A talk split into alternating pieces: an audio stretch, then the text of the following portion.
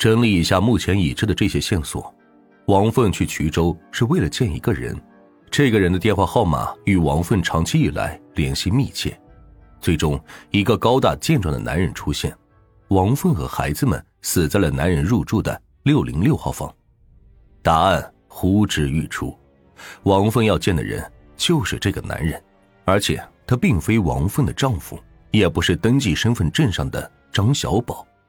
如今找到这个神秘男人是重中之重。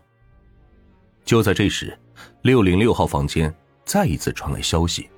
在王芬的床底下发现了一封遗书，遗书密密麻麻写满了字迹，全文都是一个自称凤娃子的人写给父母的忏悔。最后，凤娃子表示自己要结束生命，请老人家保重。凤娃子是谁？可能大家已经想到了，凤娃子极有可能就是监控中那个高大健壮的男人，也是如今消失不见的犯罪嫌疑人。警方通过刑侦手段，最终确定了凤娃子的真实身份：牟九德，男，四川巴中人，曾经因故意伤人罪被处理过。此人的照片一出来，警方立刻觉得似曾相识。牟九德长得人高马大，和宾馆监控中的男人非常相似。事情几乎已经清晰明了，牟九德就是杀害王凤三人的真凶。可是，杀人后。意气潜逃的他，为何要留下一封绝命遗书？谁会想到杀人是冷血残酷的凶手，居然有自杀倾向？就这样，无数个为什么萦绕在办案人员心中。二零一一年八月二十二日，案发十五个小时之后，衢州警方在宁波的一家医院找到了躺在病床上的牟九德。男人满脸憔悴，似乎是刚从鬼门关转了一圈回来。面对警方的询问，他没有任何狡辩，承认的非常彻底。对，是他杀的，三个人都是他杀的。我自杀了好几次，为什么死不了？为什么？接下来，牟九德讲述了他在十多个小时里四次自杀未遂的经过。听完这个过程，警方也惊得目瞪口呆。八月二十日晚上凌晨一点。牟九德拿出刀子，狠狠的刺向了熟睡中的王凤，一刀、两刀、十刀。王凤尖叫着惊醒，巨大的动静吵醒了两个孩子。杀红了眼的牟九德再次用刀将孩子杀害，之后他淡定的拿出老鼠药，自己吃了下去。为了能够彻底死去，他还拿刀子割了自己的手腕。然而许久过去，牟九德发现自己还是很清醒。一点要死过去的迹象都没有，第一次自杀以失败告终。于是他起身出了宾馆，来到了衢州河畔，又想跳河自尽。不过当时江边停了好些大渔船，他怕自己被救上岸，便临时放弃。第二次自杀以失败告终。牟九德漫无目的的在江边行走，又看到了一棵大树，他解下皮带套在树干上，想上吊。哪曾想，由于自身体重过大，皮带居然断成两截。第三次自杀再次以失败告终。连着三次自杀，居然都没死成，也不知老天爷给他开的什么玩笑。牟九德只得再次回到宾馆，他从王凤包里拿走了现金，于凌晨五点离开宾馆，打车回到了宁波。回到出租屋后，心中依旧郁闷无比的凤娃子，满脑子还是只有一个字：死。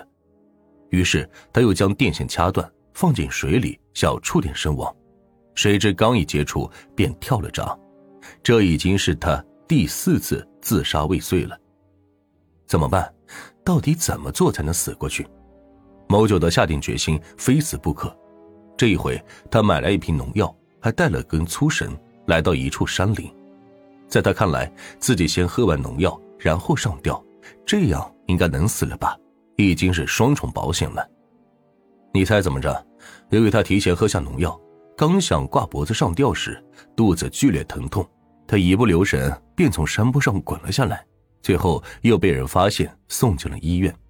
没多久，警方就找上门来。整整五次自杀，全部以失败告终。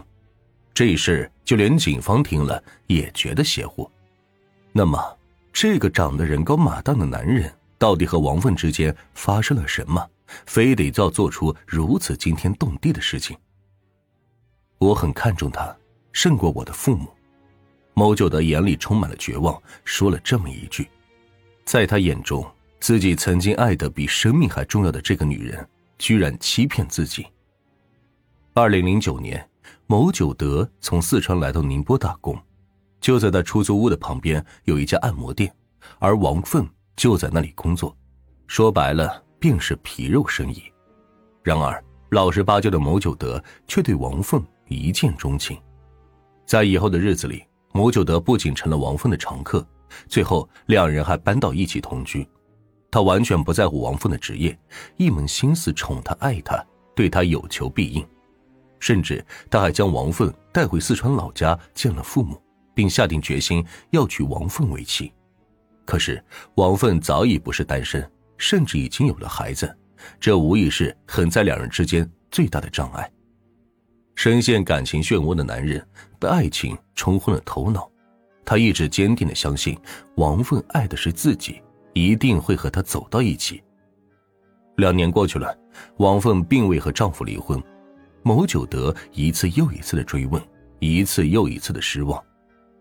面对他的步步紧逼，王凤感到压力巨大，开始对他渐行渐远。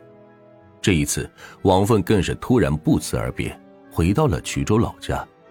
牟九德越来越觉得自己所有的付出都白费了，那个女人欺骗了自己，于是他开始精心策划最后一次的死亡约会。如果王凤还是不能给他满意的答案，那么他将用心血结了这段孽缘。令人失望的是，来到宾馆与他相见的女人依旧不肯点头答应他的请求，牟九德的心彻底绝望了。当天晚上，他拿出了事先准备好的刀子，刺向了自己深爱的女人。原本他想自杀做最后的了断，可是事情就是这么戏剧性，居然一次又一次的自杀失败。这样的结果，不知道到底讽刺了谁。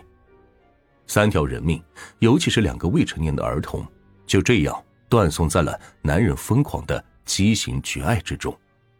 无论某九德有什么样的理由狡辩，也无法洗脱罪孽深重。最终，他以故意杀人罪判处死刑，并赔偿每个死者十万元，共计三十万元。